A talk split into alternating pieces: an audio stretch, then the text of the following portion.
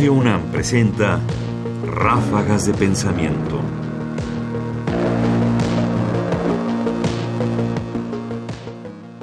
Mafalda y la televisión.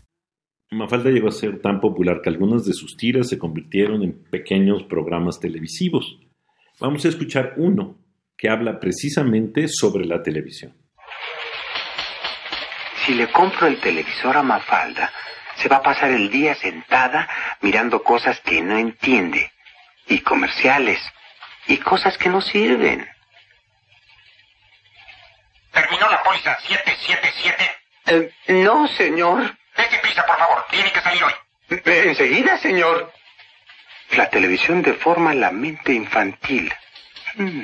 Y pensar que el mismo Papa dijo que la televisión unía a la familia. Ah, supongo que si el Papa tuviera hijos pensaría de otro modo. ¿Tener hijos el Papa? ¿Se ha vuelto loco? ¿O quiere que lo eche por comunista? ¿Estás hablando solo cuando... Ráfagas de pensamiento.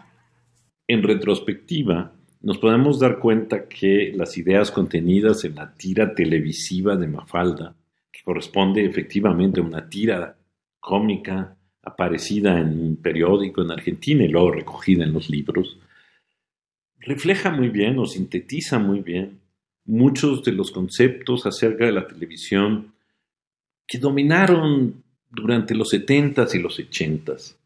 La televisión era mala, la televisión era pésima para los niños, la televisión era algo que debía de ser evitado.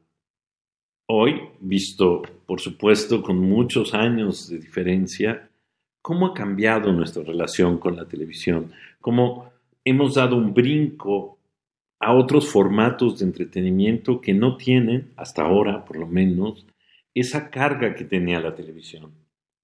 Y, de nuevo, visto a la distancia, recorrer la tira de Quino nos permite contrastar lo que hoy pensamos y lo que hoy sentimos respecto a los medios de comunicación que incluyen la televisión y lo que en los 70s, en los 80s pensábamos de ellos. Audio tomado de la adaptación animada de la tira cómica Mafalda de Joaquín Lavado Quino, dirigido por Jorge Martín, producido por Daniel Mayo y Oscar Desplatz para la televisión argentina, 1972. Comentarios: Ernesto Priani Saizó.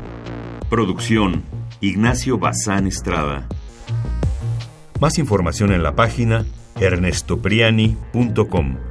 Busca el podcast en www.radiopodcast.unam.mx diagonal podcast.